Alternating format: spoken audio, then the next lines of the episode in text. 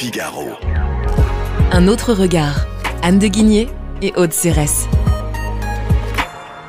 Bonjour Anne de Guigné. Bonjour Aude Cérès. Vous avez publié Ils se sont si souvent trompés aux éditions du Rocher. Le sous-titre de votre ouvrage est Dix grandes erreurs politiques qui ont bouleversé l'économie mondiale. Vous y évoquez dans un chapitre le sujet toujours d'actualité de l'impôt et la figure de Philippe le Bel un grand roi qui n'a pas proprement parlé introduit l'impôt, mais il a donné un grand coup d'accélérateur. Vous nous emmenez dans la France médiévale, retour en 1302, racontez-nous. Alors oui, Philippe le Bel, c'est un très grand roi. En fait, c'est le premier roi qui a eu cette ambition de, créer un espèce d'État moderne, donc un, début de centralisation. Et il a cette volonté, dans cette Europe médiévale, de faire de sa dynastie des Capétiens une des grandes dynasties d'Europe. Et ça passe d'abord par donc la construction de son pouvoir, et il va mettre quelque part fin à tout ce système de vassalisation médiévale en remontant tous les pouvoirs autour de lui, et notamment le pouvoir de prélever l'impôt. Avant, chaque seigneur prélevait l'impôt sur sa terre, et le roi avait son propre impôt qui était très réduit. D'ailleurs, Saint Louis faisait très très attention, Saint Louis qui est le grand-père de Philippe le Bel, faisait très très attention de ne pas prélever trop d'impôts. On dit qu'il a prélevé des impôts directement auprès de ses sujets, seulement pour les, les croisades, pour marier sa fille. Et je crois qu'il y avait un, un troisième une fête, je crois, qui devait l'adoubement de son fils. De son fils, voilà. Trois occasions précises, et chaque fois il explique aux Français enfin à l'époque on dit pas les Français, mais à ses sujets, qu'il doit prélever l'impôt, pourquoi il le fait, c'est toujours pour des motifs très particuliers. Donc il y a une conscience déjà assez intéressante chez Saint-Louis, qui va disparaître chez son petit-fils, que l'impôt est un instrument très sensible auquel il faut faire attention, qui peut provoquer des révoltes. Et alors justement, vous notez que Voltaire disait que Philippe le Bel voulait dépenser beaucoup d'argent et en avait peu, d'où un nouveau système de prélèvement de l'impôt. Et en 1302, il décide donc, ce que vous évoquiez, d'imposer directement ses sujets, et s'ensuivent une série d'erreurs économiques assez incroyables qui finissent par le faire détester de ses sujets. Voltaire a tout à fait raison. Donc, il voulait dépenser beaucoup d'argent parce qu'il voulait en permanence mener des guerres pour fortifier son pouvoir. Donc de tous les coins du royaume, il veut s'agrandir. Donc pour ça, évidemment, il y a les mariages, mais il y a aussi les guerres contre les voisins.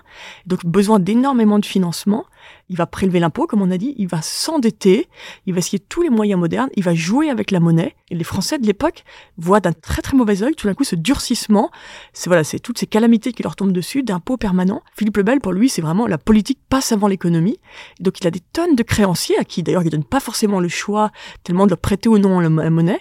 Et sa manière la plus simple de rembourser, en fait, ce qu'il ne peut jamais rembourser, c'est de se débarrasser des créanciers. C'est assez incroyable. Donc vous avez une succession. Donc vous avez d'abord les, les Juifs qui sont bannis en 1306. Les Templiers, vous savez, les Templiers, il avait confié la gestion des richesses aux Templiers. Donc ensuite, il y a eu toute une histoire que les Templiers auraient des grands trésors, mais pas du tout. Les pauvres Templiers, c'était des espèces de banquiers qui avaient beaucoup prêté au roi. Donc hop, ils sont tués en 307. Et ça, c'est le début des rois maudits avec la fameuse phrase sur le bûcher de la condamnation pour 13 générations, pour les générations à venir, de Philippe le Bel. Bah exactement, parce que les Templiers étaient très aimés. C'est des figures, donc figures moins de soldats qui allaient combattre. Et contrairement à ce qu'on a pu dire après pour essayer de le réhabiliter, ce n'était pas du coup des spéculateurs qui amassaient contre la population des tonnes d'or. C'était non, non, c'était des gens plutôt très aimés. Et donc la population était très choquée par le sort réservé aux Templiers. Et puis à la fin, il a même ses banquiers préférés, qui sont les, les banquiers toscans, qui sont eux chassés aussi en 1310.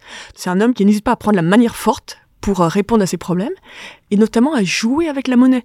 Il fait augmenter la valeur de la monnaie ou la fait baisser selon ses besoins. Donc quand il a besoin de prélever davantage d'impôts, il fait augmenter la monnaie, puis il la fait baisser tout simplement en jouant sur la quantité de métal précieux dans les pièces. Mais ça pose des problèmes incroyables à la population, parce que dans les moments où la monnaie est très forte, tous les pauvres se trouvent tout d'un coup incapables de payer leur loyer, tout ce qu'ils doivent, et les riches voilà, tous les rentiers sont plutôt assez, assez heureux. Dans les moments inverses, quand ils laissent trop tomber la monnaie, c'est les seigneurs qui hurlent tous. Donc vous avez en permanence des tensions sociales dans le pays, et donc quand ils quittent le pouvoir, qu'ils meurent dans un accident de chasse, rarement la France a été à ce point sous tension. Merci beaucoup Anne de Guigné pour cette explication, et je rappelle que votre livre est à lire, c'est passionnant, aux éditions du Rocher. À bientôt nos ados ont vu tous les Miyazaki. Ils rêvent qu'on les emmène au Japon. Alors je vous donne rendez-vous au musée Ghibli à Tokyo, où vous serez transporté dans l'imaginaire du studio. Incroyable. Mon mari, lui, rêve de s'immerger à fond dans la culture nippone. Après un cours de dessin manga avec un artiste, je vous propose d'assister à une cérémonie du thé. Waouh. Et pour une expérience unique jusqu'au soleil levant, je vous ai réservé une nuit dans un joli ryokan avec un dîner traditionnel.